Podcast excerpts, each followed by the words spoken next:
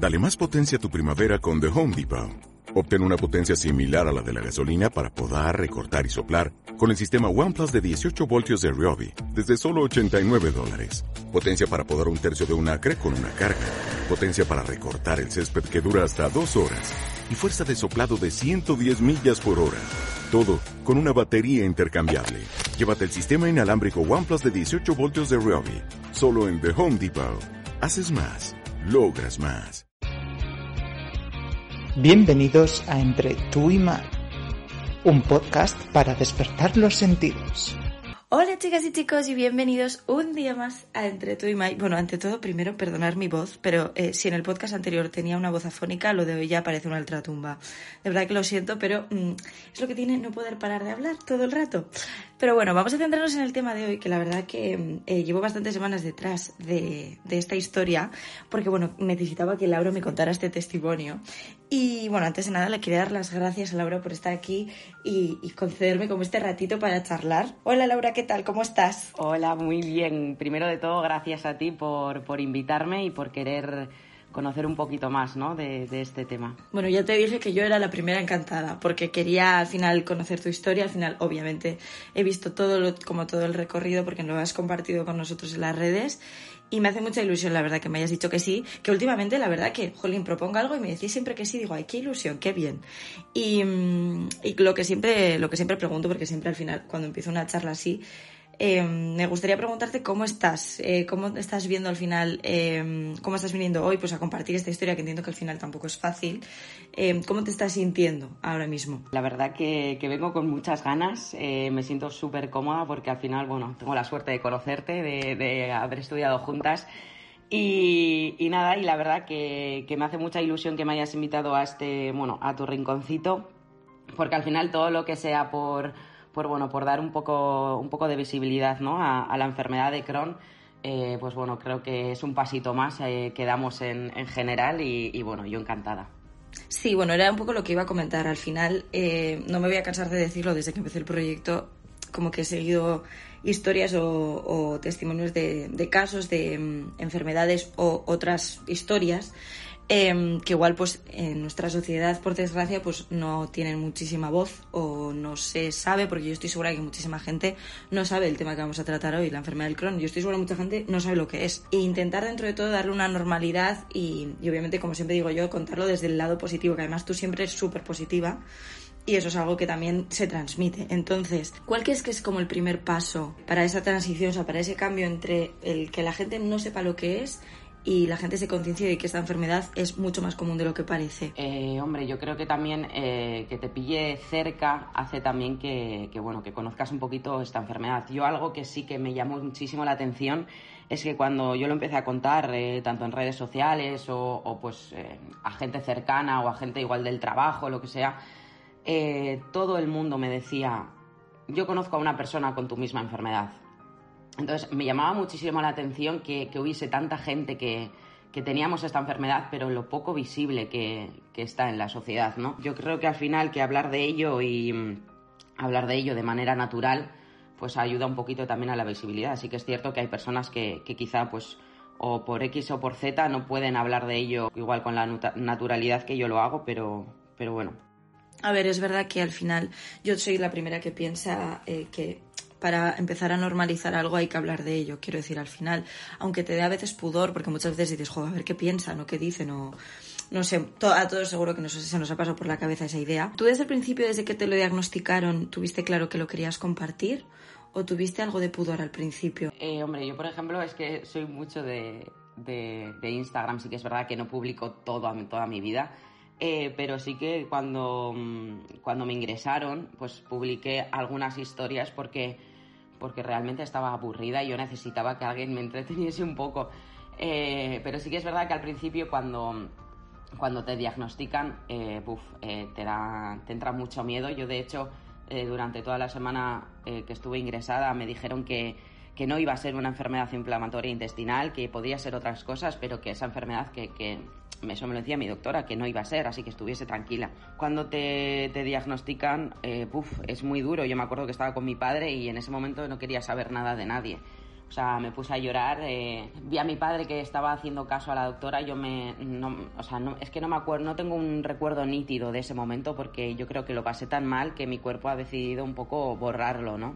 Yo lo creo que lo publiqué o lo hice un poco visible dos, tres días después de, de, que me diesen el diagnóstico. Fue algo que lo hice porque realmente lo, o sea, lo sentía así. Dije, ¿por qué no? ¿Por qué no voy a decir que tengo esta enfermedad y por qué, no sé, de hecho, me parece como lo más lícito. O sea, igual tuviste tus dos días para asimilar un poco lo que estaba pasándote. Y, aunque entiendo que habrás tenido que pasar momentos complicados, que ahora recapitularemos un poco, eh, me parece como muy valiente ese, ese paso de contarlo y decir, mira, tengo esto, os lo quiero compartir para que vosotros también sepáis lo que es y sepáis que alguien de vuestro entorno lo está pasando.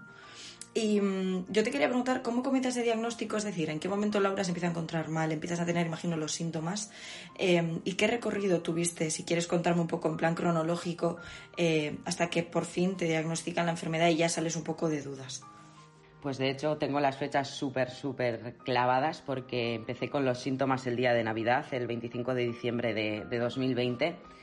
Eh, yo pensaba que, que, era una simple, una simple diarrea porque al final decía, jo, yo al final durante el año, bueno, siempre llevo una dieta pues bueno, bastante saludable y al final Nochebuena, que si los vinitos, que si la comida igual de más, yo pensaba que me había pasado un poquito y que, y que bueno, que, que algo me había sentado mal. Entonces pues empecé la dieta blanda, esta mítica de arroz blanco y todo eso y pasaron los días pero no sé, no se me pasaba. Entonces... Eh, yo empecé con unos eh, con una febrícula pues al de una semana o así, empecé, se me empezaron a hinchar los tobillos, me empezaron a, a salir unas manchas rojas en la piel. Eh, todo esto yo intentaba llamar al, a mi centro de salud y, claro, al final estábamos en una segunda ola de la pandemia del coronavirus. Solo me hacían PCRs, eh, me, miraron, me miró un médico diciéndome que eran gases. Luego me fui a urgencias porque ya te digo, se me hincharon tanto las articulaciones de los pies que, que no podía andar. O sea, yo me acuerdo que iba a trabajar, a coger el metro y yo llorando porque no podía bajar las escaleras del metro. Madre mía. No, realmente, o sea, al final, de hecho, yo cuando mm, me cuentan, porque aparte de ti también conozco más, conozco más personas con la enfermedad, cuando me cuentan los síntomas, sí que son muchos muy parecidos, pero cada uno como que los vive de una manera. Al final, como cada cuerpo es un mundo, a alguien igual le puede afectar más, eh, pues eso, igual a ti en las articulaciones, a otra persona más en ir más al, baño. Pero en el momento que tú vas a urgencias la primera vez, eh, ¿ahí te empiezan a hacer ya pruebas o no? ¿O todavía y no? El primer día que fui a urgencias, eh, la primera vez no, no me hicieron, me dijeron que porque fui por los tobillos, porque no podía andar y les comenté también que, tenía, que tenía diarreas pero que tenía de claro, eso era un 13 de enero y empecé con las diarreas el 25. Entonces yo le dije, oye, tengo también muchas diarreas, he adelgazado y me dijeron que lo que tenía era tendinitis. Y, y fue ya cuando al de una semana pues seguía aguantando, yo intentando llamar a, a, mi médico de por favor, hacedme caso. Entiendo que hay una pandemia, entiendo que haya, que estemos, pues, que estéis igual hasta arriba pero por favor, o sea, no dejéis de mirar otras enfermedades porque no existe solo el coronavirus. Yo estaba de verdad que para mí sí que es verdad que, que, creo que me han dado un diagnóstico súper rápido porque este tipo de enfermedades generalmente se suelen eh, diagnosticar pues cuando llevas un año y medio, dos años con síntomas. Entonces, a mí me dio tal brote, me dieron tantos síntomas a la vez que tuve la suerte que, bueno, que al de una semana, el 19 de enero, me ingresaron y el 25 de, de enero yo ya tenía un diagnóstico. A ver, aunque sea rápido, a mí no me parece tan rápido. Quiero decir, aunque estemos en, en, la pandemia al final, que bueno, de momento, por desgracia seguimos, pero bueno, parece que ya todo va mejor. En esa época, justo que fue Navidad, que fue cuando la gente se empezó a reunir y demás, hubo un, me acuerdo, un repunte bastante alto. Y vale, yo entiendo que el COVID era como el centro de todo, pero es que al final las otras patologías siguen existiendo, la gente se sigue poniendo mala eh, sigue habiendo gente con diagnósticos tardíos y al final a ti te podrían haber ahorrado quizá un mes de estar sin poder casi moverte. Entonces, que, creo que se nos ha olvidado un poco que lo demás sigue existiendo. O sea, hay que dar visibilidad al COVID, sí, pero hay más cosas también. Entonces, está bien que lo cuentes también así porque, porque bueno, entiendo la saturación de la sanidad, pero, pero bueno, no sé. Sí, o sea, yo me acuerdo que al final, eh, de hecho, mi primera noche la pasé en planta COVID, porque en teoría te tenía, para ingresarte te tenían que hacer una PCR. A mí me habían hecho una PCR pues una semana antes, dos PCRs, porque llevaba, no sé si en enero me hicieron cuatro o cinco PCRs. O sea, fue una... Era era aquello que es como, por favor, otra cosa no tendré. Mira, no sé lo que tendré, pero el COVID os aseguro que no tengo. O sea, y claro, y yo la primera noche la pasé en planta COVID y a mí en ningún momento, claro, yo ilusa de mí, que yo no, sabía, no tenía ni idea que, que casi te ingresaban la primera noche, te hacían eh, una PCR y tenías que esperar a, dar negativo para poder ir, que te derivasen a, a una planta. Yo, por ejemplo, ingresé a las 7 de la tarde de un martes y hasta el miércoles a las nueve y media de la noche no pasé a planta, a mi planta, no pude ver a mis padres, que yo era la primera vez que, que me ingresaban, era para mí todo nuevo, estaba mal, porque realmente estaba mal, sabía que me pasaba algo, pero no sabía el qué. Sí, porque es que encima era, era ya del encontrarte tú mal, más que estamos en situación de pandemia, que puedes ver a tus familiares, a tu aite y a tu ama, eh, como primero por la mañana, luego por la tarde y ya, pero a nadie más. No puedes tener como contacto, un abrazo, un, no sé, lo que sea de un familiar, ¿no? Entonces cualquier cosa entiendo que era como, o al menos te intentaba ayudar o te ayudaban a, a sobrellevarlo, porque entiendo que pasabas tiempo sola también. Y eso al final, bueno, pues estar sola en un hospital en mitad de una pandemia, sin saber qué tienes, o sea, mis dieces, ¿eh? Mis dieces, la verdad. sí, tengo otra amiga que me mandaba que se iba al baño, o sea, que se iba al baño, no, que se iba a la playa y yo soy muy fan de la playa y me mandaba vídeos y no sé, o sea, sí que ha habido mucha gente que tenía como esos detallitos de, mandarme cositas de, que sabían que me gustaban. La enfermedad del Crohn, o sea, a ti cuando te explicaron lo que era, para que la gente pueda un poco entender qué es, aparte de los síntomas que ya hemos hablado, ¿cómo se lo resumirías?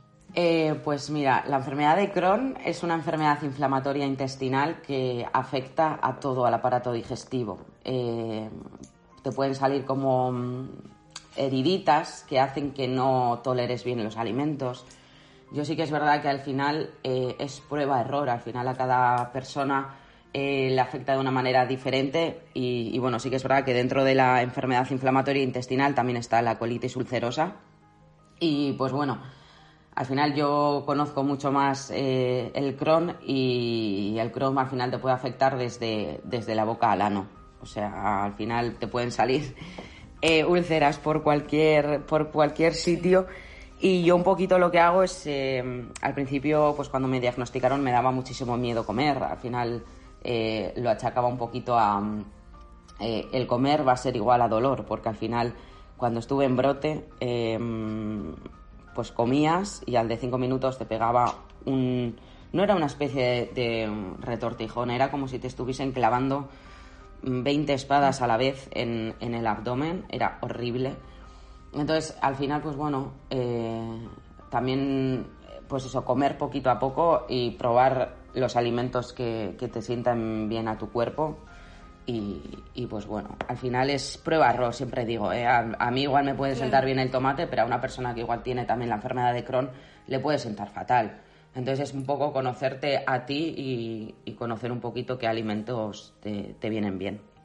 Ahora voy con una pregunta que ya de por sí es complicada, pero sí que creo que hay que darle como la, la importancia porque siempre cuando hablo de ciertas enfermedades o de ciertos diagnósticos suelo preguntar lo mismo. En el momento que se te diagnostica, eh, dentro del centro o el doctor o tu digestivo dos semanas después, en algunos casos se te ofrece algún tipo de apoyo moral, psicólogo, terapia, eh, recursos, herramientas eh, para tu cabeza, no solo para la enfermedad, me refiero, aparte del tratamiento que tú estás llevando, entiendo, de forma regular, también tienes que asimilarlo. Entonces, ¿se te ofreció algún tipo de ayuda? Eh, pues mira, sí que es verdad que cuando que la única persona que, me ha ofrecido este tipo de ayuda ha sido mi digestivo y, bueno y mi enfermera.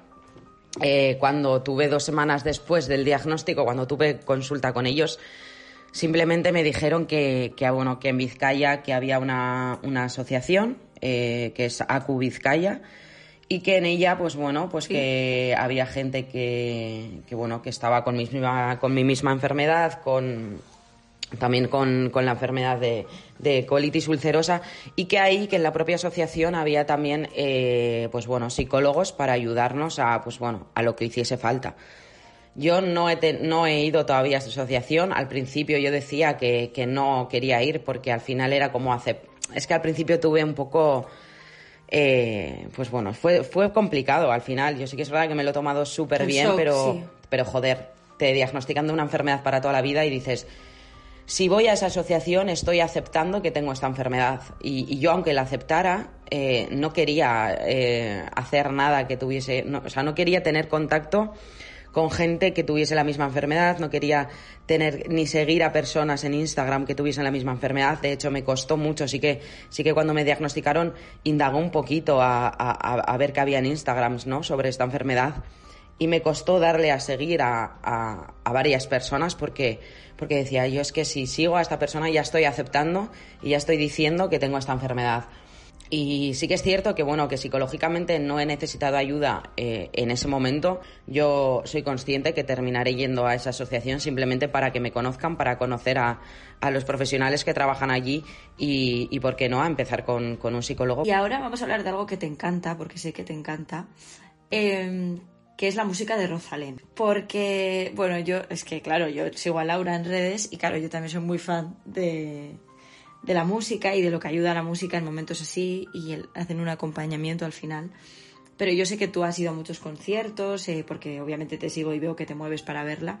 Bueno, para verles, más bien, porque son, obviamente, Rosalén no solo ella. Quiero que me cuentes un poco en qué te ha ayudado, eh, aunque ya lo hemos hablado entre nosotras, pero que la gente entienda un poco también por qué te ayuda tanto la música de Rosalén.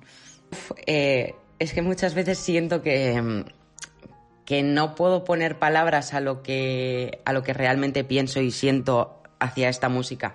Yo siempre digo que, que su música pues me ha cuidado, me ha arropado cuando, mm, cuando ni yo misma podía hacerlo, ¿sabes? Conmigo misma.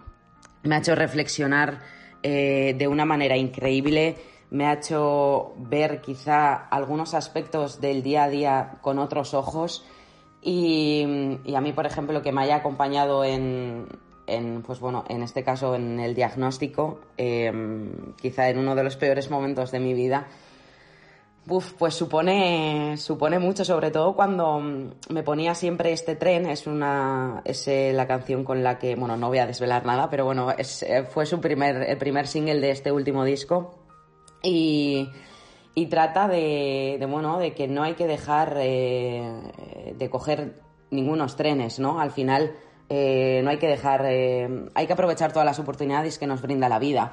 Y yo, eh, al final, esta canción me la he llevado un poquito a mi terreno y, yo no quería coger el tren de, la enfermedad de Crohn. No quería porque, porque yo quería quizá coger otros trenes, pero al final la vida te pone en el camino, pues eso, viajes, ¿no? Que, tienes que hacer sí o sí. Y. Mm, y bueno, ella en un trocito de la canción dice que hay, hay paisajes que solo verás eh, o que, bueno, no me acuerdo en estos momentos, me he puesto nerviosa, perdón, pero mm, eh, bueno, pues que hay paisajes que, únicamente verás si coges este tren, ¿no? Entonces eh, yo cuando no me quedó otra que coger el viaje de la enfermedad de Crohn, dije, bueno, ya que estoy aquí, no puedo hacer nada por, por, bajarme, voy a intentar aprovechar y voy a intentar disfrutar ¿no? de este viaje y viéndolo de y pues pues bueno su música también me ha hecho ver eh, quizá la enfermedad de, desde otra perspectiva. He conocido a gente maravillosa que tiene la misma enfermedad que yo gracias a las redes sociales. He, conocido una parte de mí que me ha hecho admirarme a mí misma mucho más eh, porque yo nunca pensé que, que podría tomarme una enfermedad crónica de la manera en la que me lo he tomado. No sé al final su música es para mí es como Siempre digo, ¿no? Mi salvavidas. Y ya para acabar, Laura, que te estoy aquí robando un montón de tiempo. El mayor aprendizaje que tú has vivido en todo esto es ahora mismo, si tú echas la vista atrás, ¿qué le dirías a la Laura de hace un año que iba a vivir esto? En plan, estate tranquila. Em, pues eh, que todo pasa y que todo termina llegando a un buen puerto. Es que encima me diagnosticaron, empecé al de una semana un nuevo trabajo, al, eh, una vez empezar el trabajo, al día siguiente empecé un posgrado fueron como muchos cambios y, lo viví muy agobiada y, sí que es verdad que mis padres han aguantado mucho. Em, estaba súper agobiada, no quería, no quería hacer nada porque me veía que, todo me superaba, pero, pero al final todo pasa, todo... Al final es que todo termina yendo a su, a su puerto, a su buen puerto, todo termina yendo y, volviendo a, a como estaba antes. Yo ahora mismo me, me siento yo, me siento Laura, con una enfermedad que igual hace un año no tenía, pero soy yo. Se necesita tiempo, pero que al final todo, todo termina calmándose, todo termina volviendo un poquito a, su ser. Y sobre todo yo, mm, vamos, desde aquí yo te doy las gracias por haber visibilizado, sobre todo por contarlo y que estés súper orgullosa de lo que has conseguido, te diga la gente lo que te diga. Muchísimas gracias a ti por, pues bueno, por, por, por hacer este proyecto y por, y por pensar en mí también para que dé un poquito de visibilidad a esta enfermedad y, nada, que espero que te vaya muy bien en este proyecto. Muchas gracias Laura por tu, por tu testimonio y bueno, a vosotros os veo la semana que viene. Un besito. Sígueme para más en arroba mayalencoro.